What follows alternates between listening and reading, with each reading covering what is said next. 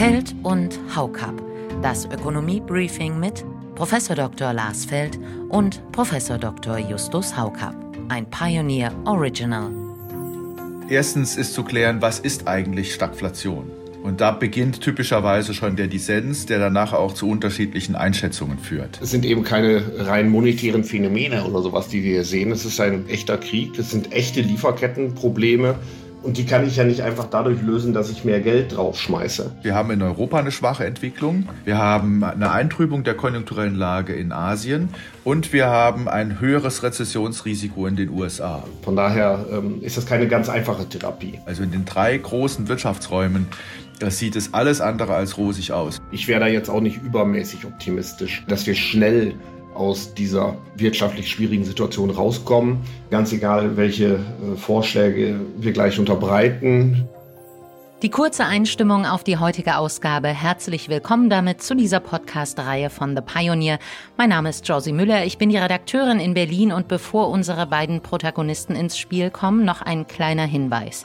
Wir als The Pioneer haben unseren zweiten Geburtstag und den möchten wir mit Ihnen allen feiern, auch mit denen, die noch nicht Teil unserer Familie sind. Deshalb erscheinen in dieser vor uns liegenden Woche all unsere Podcasts, Artikel und Newsletter for free, also für alle in voller Länge. Und wir hoffen natürlich, dass Sie danach Lust auf mehr bekommen. Darüber würden sich auch unsere beiden Chefökonomen freuen, zugeschaltet aus Freiburg Lars Feld und aus Düsseldorf Justus Haukap. Schönen guten Tag, die Herren. Hallo, liebe Frau Müller, guten Tag, liebe Hörerinnen und Hörer. Hallo Lars. Ja, liebe Frau Müller, einen wunderschönen äh, guten Tag, meine äh, Hörerinnen und Hörer, liebe Hörerinnen und Hörer, lieber Justus. Und äh, es ist ja immer gut, wenn äh, Ökonomen, Ökonominnen miteinander reden, anstatt sich gegenseitig zu beschimpfen. Aber dazu später. Genau, darauf schauen wir zum Schluss. Die ökonomische Debatte ist in Teilen ja etwas ausgeartet, aber immerhin gibt es zumindest da vielversprechende Friedensgespräche. Schwerpunkt heute ist die Stagflation und vor allem, was dagegen wirkt, gegen diese üble Kombination aus Inflation und Stagnation der Wirtschaft. Zunächst aber stellt sich die Frage, ob wir da schon drin stecken oder nicht. Sie, Herr Feld, haben sich in der vorherigen Ausgabe klar positioniert und sagen, wir sind da schon drin. Im Gegensatz dazu EZB-Chefin Christine Lagarde, sie meint etwas verschwobelt, das sei nicht ihr Anfangsszenario. Und dann haben wir noch ihren Kollegen, den Ökonomen Mohamed El Arian, der sogar mit einer globalen Stagflation rechnet. Wie kommt es überhaupt zu diesen unterschiedlichen Einschätzungen und wie ordnen Sie die ein, Herr Feld? Erstens ist zu klären, was ist eigentlich Stagflation? Und da beginnt typischerweise schon der Dissens, der danach auch zu unterschiedlichen Einschätzungen führt. Die Stagnation bezeichnet normalerweise eine Situation, in der man sehr schwache Wachstumsraten hat. Das muss nicht so sein, dass man dann schon ein Minuszeichen vor der Wachstumsrate hat, also dass es eine Schrumpfung der Wirtschaft gibt. Es reicht einfach aus, dass die Wirtschaft sozusagen dahin dümpelt, ja, so eine Seitwärtsbewegung hat, sich wenig nach oben bewegt. Das muss man, glaube ich, jetzt schon feststellen, meines Erachtens. Das vierte Quartal 2021 war eine rote Null. Also schon ein Minus davor, aber eigentlich an der Nulllinie dran. Das erste Quartal 22 war eine schwarze Null. Und die meisten Beobachter gehen anhand der Echtzeitdaten, die uns dann monatlich zur Verfügung stehen, davon aus, dass jetzt auch das gerade laufende zweite Quartal eine schwarze Null sein wird, also eher stagnativ. Und wenn das der Fall ist und mit den Aussichten für den Winter, was die Situation in der Ukraine anbetrifft, was die Sanktionen anbetrifft, das Durchschlagen auf die Preise, hohe Energiepreise, äh, die da noch äh, drohen, also insbesondere beim Gas, ja, hinzu kommen die Lieferkettenprobleme äh, Chinas. Darf man schon davon ausgehen, dass dieses Dahindümpeln anhält. Und deswegen ähm, sage ich, wir sind eigentlich schon am Beginn dieser Stagflationsphase.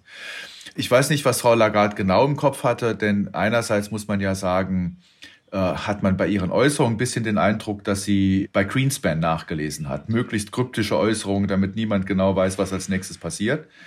Vielleicht hat sie auch im Kopf, dass wir zwar eine Stagnation haben, aber eben noch nicht in eine richtige handfeste Rezession gelaufen sind. Aber wie gesagt, dann hat sie eine andere Definition, was Stagflation eigentlich ist. Also ich würde davon ausgehen, dass wir im Moment in einer wirklich äh, ungünstigen Situation sind, weil ja die Bekämpfung der Stagflation ja nichts Einfaches darstellt. Ja? Äh, die, die wirtschaftspolitischen Optionen sind alle unschön.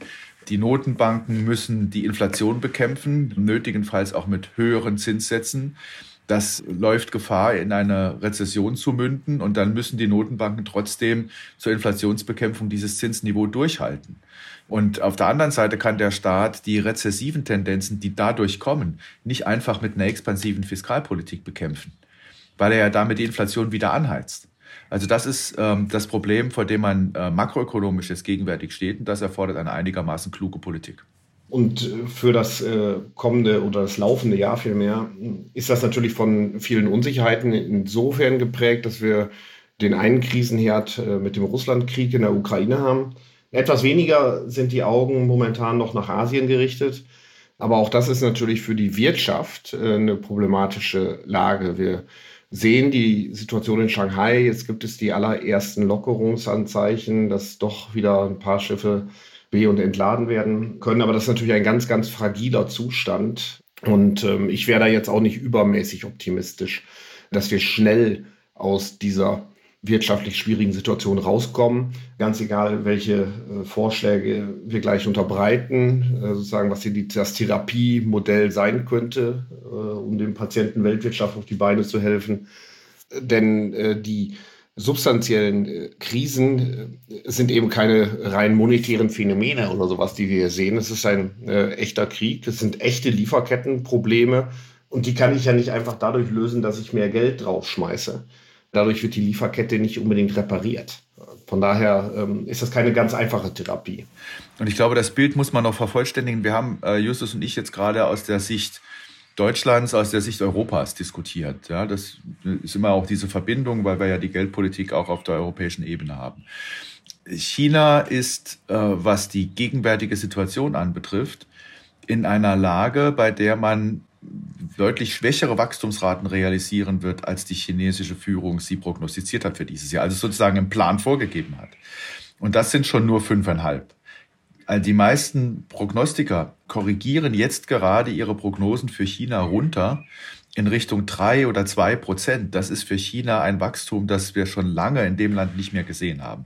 Also auch zu Beginn der Corona-Phase nicht, auch in der Finanzkrise nicht. Ja, wenn man bedenkt, dass China zwischendurch mit Wachstumsraten über zehn Prozent dahergekommen ist, ist das schon eine Eintrübung der konjunkturellen Lage in China und damit auch insgesamt in Asien, weil China da so ein großer Spieler ist. Aber in den USA muss man etwas Ähnliches feststellen. Die Fed erhöht jetzt die Zinsen in größeren Schritten, also mit 50 Basispunkten, 0,5 Prozentpunkten und äh, hat immer noch den Eindruck, dass sie nicht, wie man so schön sagt, vor der Kurve ist. Also dass die Finanzmarktteilnehmer bei der Festlegung der Zinssätze schon weiter sind als die Fed. Das heißt, da droht, dass äh, die Federal Reserve in den nächsten Schritten noch kräftigere Zinsschritte unternimmt, noch kräftigere Zinserhöhungen. Und dann äh, wird es schwer sein, das zu erreichen, was man ein Soft Landing bezeichnet, also so einen, einen schönen, glatten Übergang, bei dem man die Inflation bekämpfen kann, ohne in eine kräftige Rezession zu fallen. Also mit anderen Worten, da hat sich die Wahrscheinlichkeit einer Rezession jetzt erhöht in den USA. Also jetzt zusammengefasst, wir haben in Europa eine schwache Entwicklung, die zumindest stagnativ ist, wenn nicht sogar in eine Rezession mündet. Wir haben eine Eintrübung der konjunkturellen Lage in Asien und wir haben ein höheres Rezessionsrisiko in den USA. Also in den drei großen Wirtschaftsräumen das sieht es alles andere als rosig aus. Und deswegen bin ich eher bei El Erian als bei äh, Frau Lagarde, was die wirtschaftliche Entwicklung international anbetrifft. Also eher eine Tendenz hin zur globalen Stagflation, okay. Wie bewerten Sie denn die Stimmen aus dem Lager derer, die auf ein neues, die Euro-Krise oder gar eine Weltwirtschaftskrise aufziehen sehen? Ja, also äh, Sie wissen ja, die Doomsayer, äh, die diese Szenarien jedes Jahr wiederholen, dass der Euro jetzt bald auseinanderbricht und die Weltwirtschaftskrise droht und wir dann nochmal in, in eine Lage kommen, wie wir sie in den 30er Jahren hatten. Ich denke, erstens, dass es völlig überzogen ist und ich denke zweitens, äh, dass das, was wir dann jetzt vor der Brust haben zur Korrektur der jetzigen Entwicklung, dass das handelbar ist, wie man so schön sagt, handhabbar ist. Also wir können das schon in irgendeiner Weise auch mit Politikmaßnahmen angehen. Ich finde es wichtig, mit, bei diesen Politikmaßnahmen wirklich bei der Inflationsbekämpfung anzusetzen. Es wird doch regelmäßig unterschätzt von den Kolleginnen und Kollegen, die gerne auf der Nachfrageseite unterwegs sind und sofort nach irgendeinem Beschäftigungsprogramm des Staates und nach expansiver Fiskalpolitik rufen, wie desaströs die Inflationsentwicklung wirkt. Sie äh, hat sehr, sehr ungünstige Verteilungswirkungen. Sie trifft vor allen Dingen Personen mit niedrigen Einkommen. Das kann der Staat noch ein bisschen korrigieren, indem er die Transferempfänger etwas besser stellt, also dort äh, über Heizkostenzuschüsse und ähnliches eine Kompensation schafft, damit die Härten abgemildert werden. Aber in der großen Breite der Bevölkerung geht das eben nicht. Und äh, das bringt schon sehr, sehr viel Unmut äh, in der Bevölkerung und auch äh, politische Risiken. Ich will die Verbindungen zwischen solchen wirtschaftlichen Ereignissen und den dann folgenden schwierigen politischen Ereignissen, wie wir sie in den 20er, 30er Jahren gehabt haben, nicht so eindeutig herstellen. Ne? Stefan Zweig war ja der Ansicht, dass die Hyperinflation der 20er Jahre die Vorbereitung für den Nationalsozialismus war. Und andere sagen, ja, es ist ja viel eindeutiger, dass es die Weltwirtschaftskrise ist. Am Ende waren es wohl beide. Ne? Nur man muss schon sehen, dass Inflation das Inflationsphänomen ist äh, sehr ungünstig und führt auch zu politischen oder kann auch zu politischen Eruptionen führen. Und insofern muss äh, die Inflationsbekämpfung in der jetzigen Situation ganz eindeutig Priorität haben. Und das geht nur über eine restriktivere Geldpolitik. Und hier ist die FED schon viel weiter als die EZB. Ähm, ich denke, dass die EZB gar nicht drum herum kommt, auch schon bald zu Zinserhöhungen zu greifen. Und das ist insofern auch relevant, weil äh, wenn die Inflation nicht eingebremst werden könnte, natürlich eine neue verteilungspolitische Debatte aufbrechen wird. Weil irgendwo, du hast es selber gesagt, ähm, Kompensationen eingefordert werden, was auch nachvollziehbar ist. Und entsprechende Lohnforderungen wahrscheinlich auch ähm, das Ganze begleiten. Aber das heißt natürlich, je mehr dann wieder verteilungspolitische Debatten auch im Zentrum äh, rücken, desto schwieriger wird es auch, das durchzusetzen, was äh, Christian Lindner jetzt da äh, dauernd betont, Angebotspolitik äh, wieder stärker in den Vordergrund zu rücken. Also von daher äh, ist auch, um sich, sag ich mal, das politische, die politischen Handlungsoptionen offen zu halten, wahrscheinlich ist ganz gut, wenn es gelingen würde, die Inflation stärker in den Griff zu bekommen als bisher. Wenn wir diese Inflationsentwicklung weiter so haben, dann wird das sich auch bei den Lohnforderungen niederschlagen. Oder das tut es ja schon. Ja? Also wenn Frau Fahimi bei äh, Maybrit Illner auftritt und sagt, erzählt mir nichts von der Lohnpreisspirale, das gibt es nicht. Vielleicht gehe ich einfach kurz darauf ein, warum ich sage, kommt mir bloß nicht mit der Lohnpreisspirale, weil die Inflation sich natürlich nicht aufgrund der Löhne entwickelt, wie sie sich entwickelt, sondern aufgrund der Preissituation. Jetzt die Inflation austragen zu wollen auf dem Rücken der Beschäftigten durch Reallohneinbuße würde nichts anderes heißen, als erneut durch eine Krise zu gehen mit einem Management, das am Ende sagt, wir müssen über die Löhne quasi abfedern, was es jetzt halt zu schultern gilt. Und das werden wir natürlich nicht mitmachen. Mhm. Es wäre auch unsachgemäß, weil wir vor allem jetzt nicht nur die Inflation bekämpfen müssen, sondern alles dafür tun müssen, um nicht noch zusätzlich in eine Rezession zu fallen ich meine, man muss immer ein bisschen vorsichtig sein, was die ökonomischen Kenntnisse von Frau Fahimi anbetreffen. Man kann ihr Petitum für eine gewisse Kompensation der jetzt gegenwärtigen Inflationsentwicklung ja gut verstehen aus der Sicht des DGB. Das äh, ist genauso wie wenn äh, die Unternehmer und Unternehmerinnen sagen, wir wollen jetzt die höheren Erzeugerpreise in Form von Preissteigerungen auch weitergeben. Also es ist ganz normal, dass da keiner auf diesen Kosten sitzen bleiben will. So, da muss ich auch Frau Fahimi in Schutz nehmen. Sie ist äh, Vorsitzende vom DGB jetzt. Äh, herzlichen Glückwunsch. Und damit hat sie die Arbeitnehmerinnen und Arbeitnehmer zu vertreten und nicht die gesamtwirtschaftliche Lage Deutschlands primär in Augenschein zu nehmen. Dafür haben wir ja einen Wirtschaftsminister unter anderem. Ja, absolut. Du hast völlig recht. Sie vertritt ja die Arbeitnehmerinnen und Arbeitnehmer. Und deswegen ist das ja korrekt, dass sie da auch mehr verlangt. Die IG Metall startet in die Lohnverhandlungen im Herbst mit einer Forderung von über acht Prozent. Das sind also die 6% Inflationsrate, die für dieses Jahr von vielen prognostiziert werden, drin. Und dann kommen noch 2% obendrauf. Das ist deren Kalkül. Ja, also was sozusagen noch mit obendrauf kommen sollte, um dann wirklich auch eine Reallohnerhöhung zu haben. Und selbst diese acht Prozent, erstens werden die ja nicht realisiert, weil auf der anderen Seite die Arbeitgeber sagen werden, naja, acht ist eure Forderung, aber äh, unsere liegt bei drei oder so. Und da muss man sich irgendwo in der Mitte einigen. Ja? Und dann kommt andererseits hinzu, dass die sechs Prozent Inflationsrate für dieses Jahr vielleicht noch zu günstig sind. Dass wir also eher zwischen sieben und acht landen. Viele Beobachter erwarten das gegenwärtig. Ja? Allerdings, was ich dann bei Frau Fahimi nicht mehr freundlich zu behandeln bereit bin, lieber Justus, ist, wenn sie dann so mit so kräftigen Äußerungen kommt, wie das gibt es nicht. Ja, das ist natürlich Unsinn. Ja? Es gibt Lohnpreisspiralen, völlig klar. Und wenn die Gewerkschaften in der ganzen Breite Lohnforderungen aufstellen, die nicht nur eine Kompensation der vergangenen Inflation, sondern auch bereits eine Berücksichtigung der Inflationserwartungen für die Zukunft vornehmen, dann haben wir ein Problem. Ja? Denn dann treibt das die Inflation eben weiter nach oben. Ich fürchte, dass die Inflation äh, zumindest in Deutschland noch schwieriger einzufangen äh, sein wird, denn unbemerkt von den Augen der Öffentlichkeit, hätte ich fast gesagt, oder zumindest nicht im Zentrum des medialen Interesses äh, stehend, ist ähm, jetzt gerade das ähm, Energiesicherungsgesetz verabschiedet worden. Und das heißt, dass Gasversorger im Falle eines äh, Notfalls die Gaspreissteigerung voll durchreichen können an die Verbraucher. Das heißt also, die Verbraucherinnen und Verbraucher müssen sich falls das Gas wirklich knapp wird im nächsten Winter, auf erhebliche, also ganz erhebliche Steigerungen bei den Heizkosten einstellen. Und das wird sich in der gemessenen Inflation natürlich widerspiegeln dass dann die Heizkosten sich äh, verdoppeln, verdreifachen können tatsächlich. Das kann eine ganz dramatische Entwicklung sein. Also von daher hm, wird es gar nicht so leicht, die Inflation jetzt wieder zurück äh, in die Flasche oder wo auch immer man sie reinhaben will, äh, zu drücken.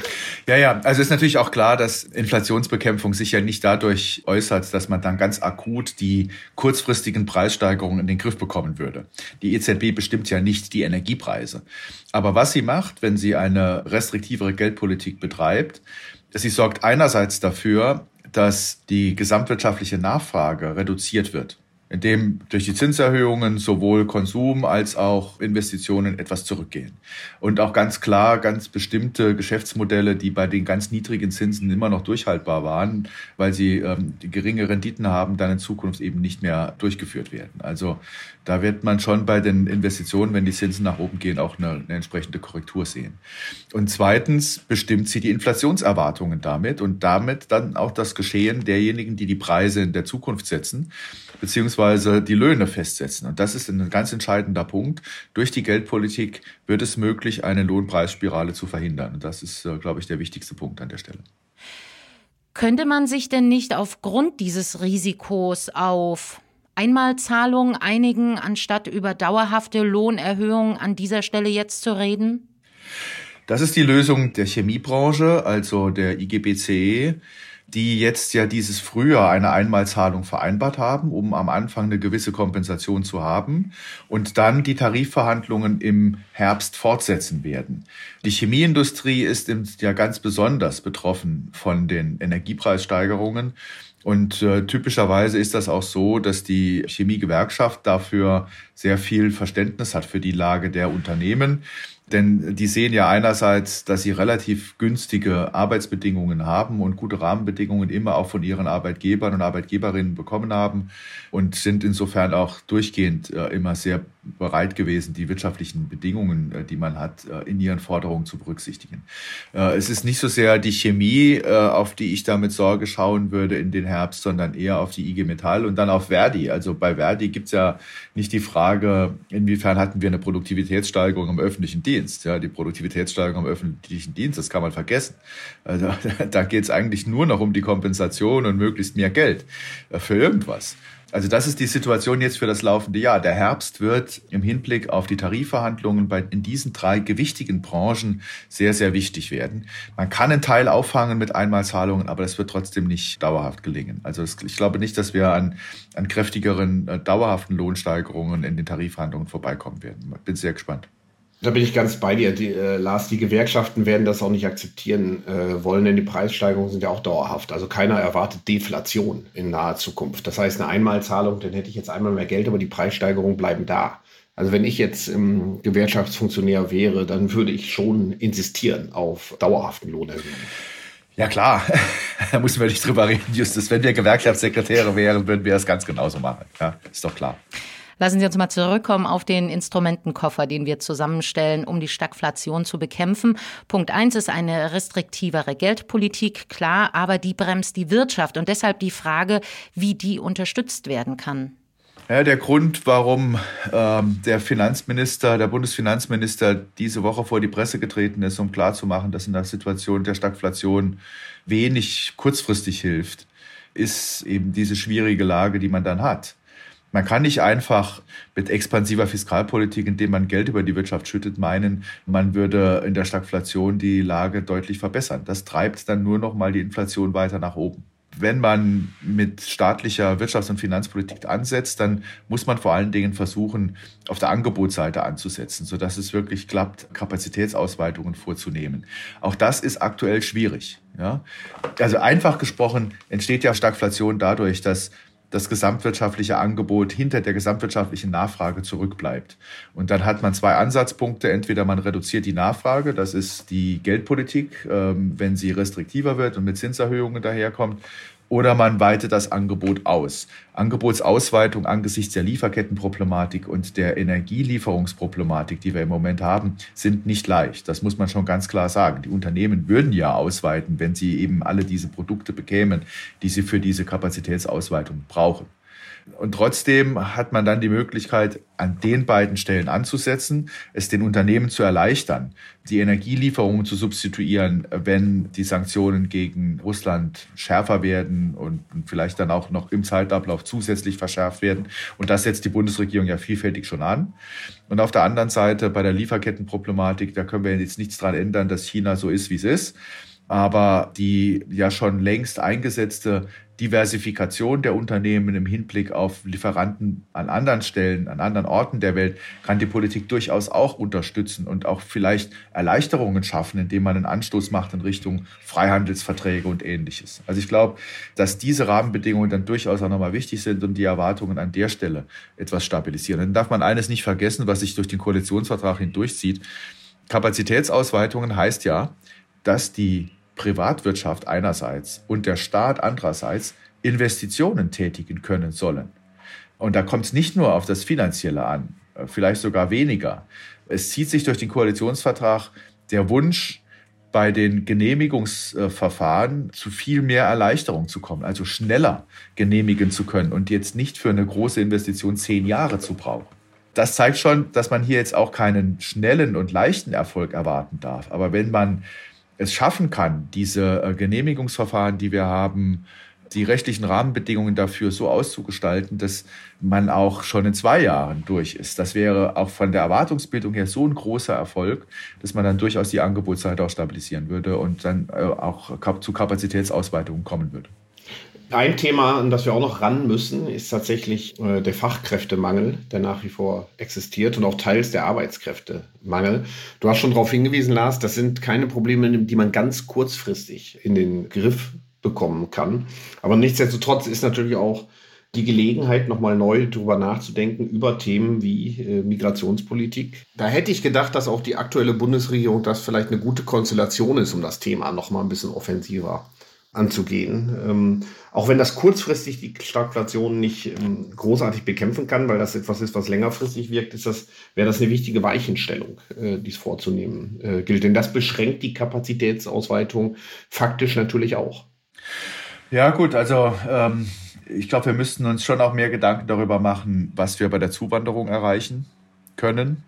Also hier mit äh, klaren Erleichterungen zu kommen, um Kapazitätsengpässe, die da auch perspektivisch noch weiter auftreten werden, zu beheben.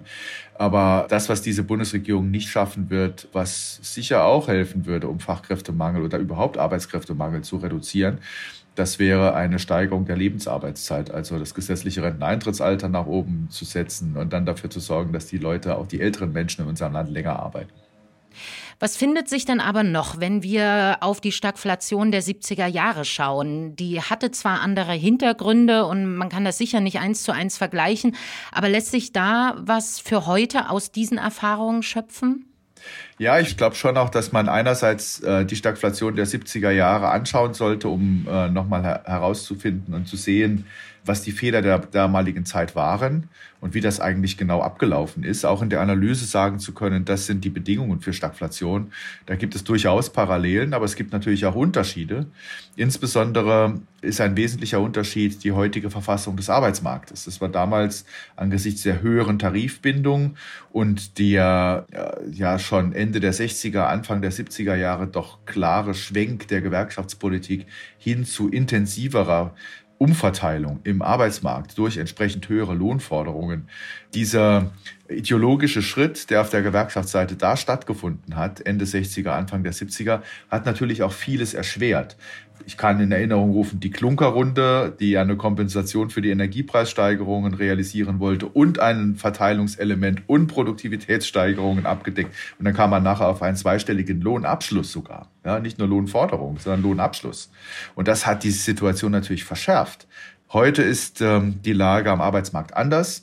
Es ist ein viel auskömmlicheres Gefüge zwischen Arbeitgebern und Gewerkschaften, wenn sie in den Verhandlungen versuchen, zu einem Ergebnis zu kommen und auch mit gegenseitigem Verständnis füreinander unterwegs sind. Da haben die Tarifvertragsparteien doch deutlich hinzugelernt und man muss auch hinzufügen, die Tarifbindung ist heute nicht mehr so stark wie früher.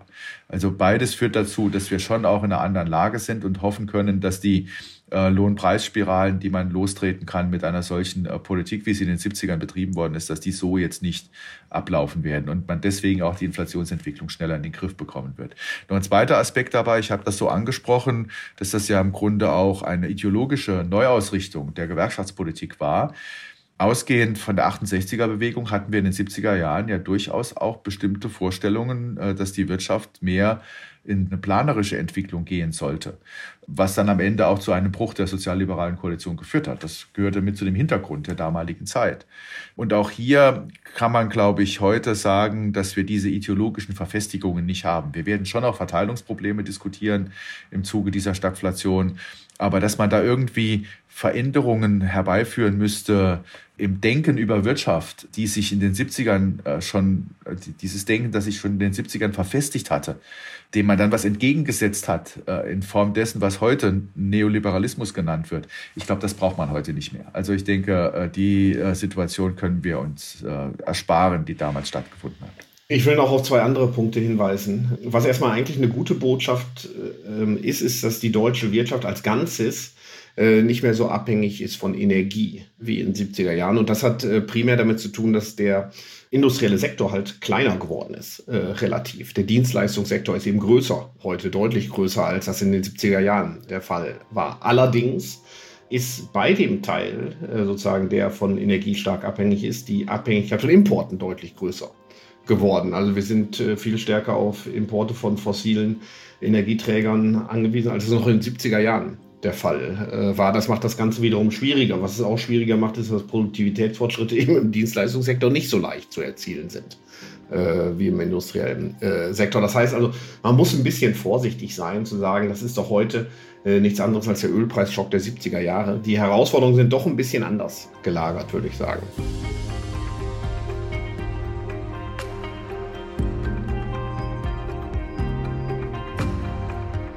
Also dann mal zurück ins Heute. Gehen wir das Toolkit gegen Stagflation äh, nochmal durch.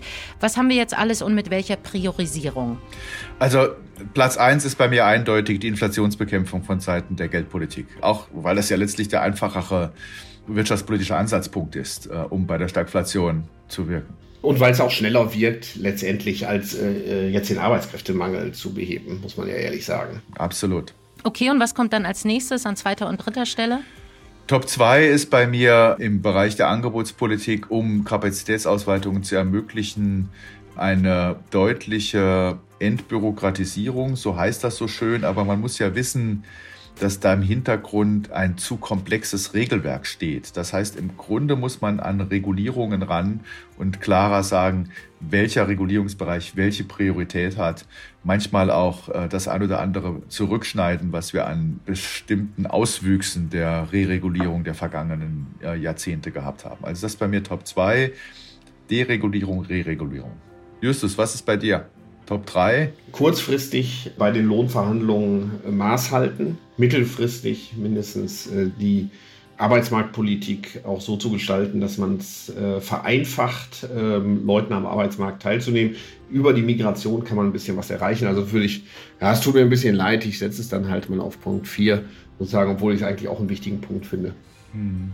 Ja, und vielleicht noch den letzten Punkt, auch ein Thema, das für diese Koalition in der ja, politischen Konstellation, in der sie ist, nicht so einfach zu verkraften ist. Im Grunde brauchen wir neue Handelsabkommen. Wir müssen einerseits dafür sorgen, dass CETA endlich ratifiziert wird. Wir sollten zweitens dafür sorgen, dass wir bei Mercosur vorankommen. Und wir sollten uns drittens auch Gedanken darüber machen, wie wir äh, mit den USA zu besseren Handelsbeziehungen kommen. Na wunderbar, dann haben wir jetzt eine Top 5 an Maßnahmen, um der Stagflation entgegenzuwirken. Restriktivere Geldpolitik, schnellere Genehmigungsverfahren für die Wirtschaft, Maßhalten bei den Lohnverhandlungen, dann den Arbeits- und Fachkräftemangel beheben und neue Handelsabkommen. Das sagt sich sehr schnell, aber wird natürlich ein Langzeitprojekt. Dann kommen wir jetzt mal noch auf die anfangs erwähnten friedensstiftenden Maßnahmen des Justus Haukapp. Das, die habe ich nicht allein unternommen, die friedensstiftenden Maßnahmen. Mein Kollege Jens Südekum war daran mindestens ebenso beteiligt wie ich.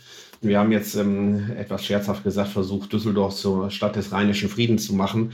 Äh, es gab eine heftige Auseinandersetzung zwischen Ökonomen in jüngerer Zeit, also eine sehr, sehr heftige Auseinandersetzung, muss man sagen, die teilweise auch unter der Gürtellinie stattgefunden hat, zwischen verschiedenen Ökonomen. Und es ging im Wesentlichen darum, wie schmerzhaft ein Embargo, ein Gasembargo für die deutsche Volkswirtschaft sein äh, würde.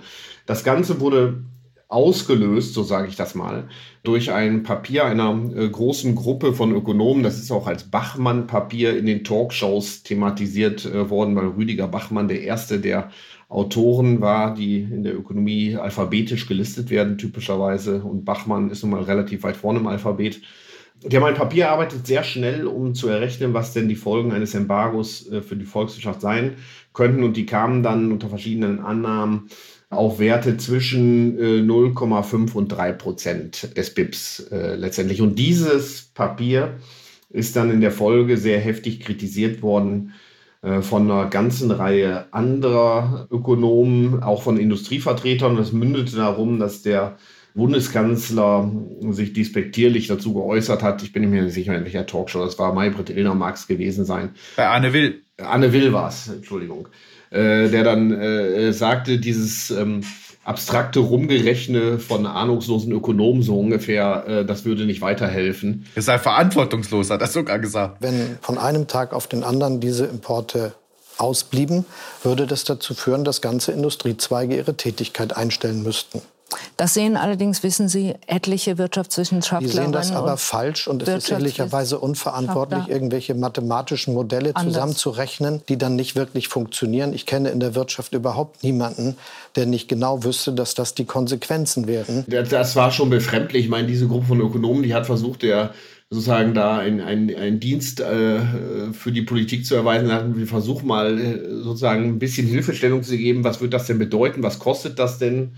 Natürlich haben dann auch die Industrievertreter, die besonders von Gas abhängig sind, sich äh, nicht besonders freundlich zu dem Papier geäußert. Die wollten natürlich darauf hinweisen, dass die Kosten viel, viel höher sind. Und das Ganze ist dann wirklich ausgeartet in eine Schlammschlacht, äh, so muss man das sagen. Und äh, mein Kollege Jens Südekum und ich haben dann gesagt, jetzt lass uns mal versuchen, ein bisschen Frieden zu stiften unter diesen verfeindeten Lagern, haben dann zwei prominente Protagonisten der beiden Lager, also auf der einen Seite der Christian Bayer, Professor für Makroökonomie in Bonn und auf der anderen Seite Sebastian Dolin, der Leiter des Instituts für Makroökonomie und ähm, Konjunktur, heißt glaube ich IMK, der Hans-Böckler-Stiftung, also gewerkschaftsnah in, äh, in Düsseldorf einzuladen zu einem äh, nicht Streitgespräch, ganz bewusst, sondern zu einem eher Versöhnungsgespräch, also zu einer Podiumsdiskussion äh, zu dem Thema. Und dann hat man auch rausgefunden, Natürlich, man kann über Modellannahmen streiten, ähm, aber man kann auch zivilisiert miteinander reden. Also ich glaube, das hat ganz gut funktioniert, äh, sodass man eigentlich äh, auch unter Ökonomen zivilisierten Diskurs führen kann, Lars, so wie wir das hier jede Woche vormachen, nicht? Ja, du hast so einen Punkt unterschlagen und dann auch schon eigentlich friedensstiftend damit gewirkt, nämlich, dass die Hauptgegner dieses Bachmann-Papiers waren Michael Hüter und Sebastian Dolin. In the passing würde man sagen, hast du gesagt, was Sebastian Dolin macht. Er ist äh, Chef des von den Gewerkschaften finanzierten äh, Instituts für Makroökonomie und Konjunktur. Michael Hüter ist Chef des von den Arbeitgebern finanzierten Instituts der deutschen Wirtschaft. Und da kam dann äh, von Seiten von Bachmann und anderen, also vor allen Dingen von Rudi Bachmann selber, der Vorwurf, das seien ja einfach nur Lobbyökonomen. Ja? Und so ging das dann rund auf Twitter. Das Unschöne ist, dass dieses Medium Twitter einfach dazu verführt, um möglichst viel Aufmerksamkeit zu bekommen, auch mit äh, starken Äußerungen nach vorne zu gehen, am Ende äh, ist das auf Twitter dann doch sehr, sehr schnell eine harte, äh, auch in der Wortwahl, harte Auseinandersetzung. Das stimmt, aber das war jetzt auch nicht Rudi Bachmann alleine. Man, die andere äh, Seite war jetzt auch nicht ganz unschuldig. Denen wurde da mehr oder weniger vorgeworfen, dass die Jungs an den Universitäten und auch die, die Damen waren da weniger involviert in diesen Streit in diese Wirtshauskeilerei.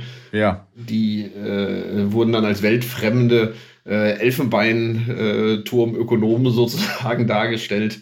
Ähm, also da würde ich sagen, dass das war jetzt nicht so, dass die eine Seite äh, da äh, das feine Florett geführt hat und die andere äh, mit der äh, Keule durch die Gegend lief. Ja, ohne meine Kolleginnen und Kollegen im Sachverständigenrat zu sehr zu loben, ihr Konjunkturupdate vom März hat so die ersten Befriedungsschritte unternommen, weil man dort die unterschiedlichen Einschätzungen, auch nochmal eigene äh, Schätzungen, äh, die da vorgelegt worden sind, in der Übersicht dargestellt hat und dann gezeigt hat, von was die Ergebnisse abhängen und was die unterschiedlichen Annahmen sind äh, und inwiefern die Unsicherheit besonders groß ist, weil dann die Modelle doch nicht so weit ausdifferenziert werden können, dass sie da alle Strukturen der deutschen Wirtschaft en Detail äh, abbilden, selbst wenn, wenn die Modelle, auch das Bachmann-Modell, Bachmann et al-Modell schon sehr, sehr differenziert ist. Ja? Also ich glaube, dass sich das Ganze jetzt so ein bisschen gelöst hat und ihr habt dann die Friedensbiere trinken können und äh, so seid ihr dann zu einem guten Ergebnis gekommen. Aber ihr hattet auch den Rudi Bachmann nicht dabei, das muss man ganz klar sagen. Ja, wir hatten den Rudi Bachmann nicht dabei. Der sitzt ja in, in Notre Dame in den USA an der Universität und äh, er war ja zweimal auch bei Markus Lanz, äh, der Rudi Bachmann, oder mindestens zweimal bei Markus Lanz.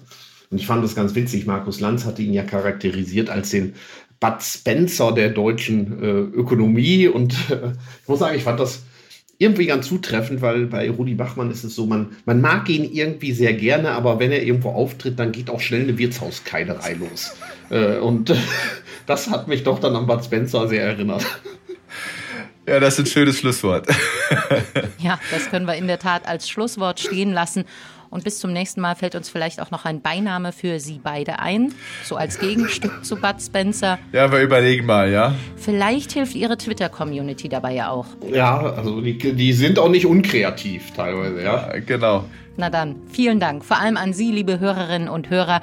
Wir sind in 14 Tagen zurück und hoffen, dass auch Sie dann wieder mit dabei sind. Insbesondere richtet sich das diesmal an die von Ihnen, die neu hier sind. Wir würden uns sehr freuen, wenn Sie dabei bleiben und sich entschließen, auch ein Pionier zu werden. Alle Informationen dazu finden Sie auf unserer Seite im Netz, thepioneer.de. Also bis zum nächsten Mal hoffentlich.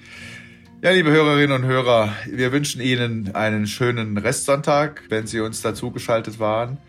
Äh, schauen Sie auf die Entwicklung mit Wohlwollen und mit Vorsicht, aber lassen Sie sich nicht zu sehr beirren durch das, was da alles auf einen einprasselt in diesen Wochen.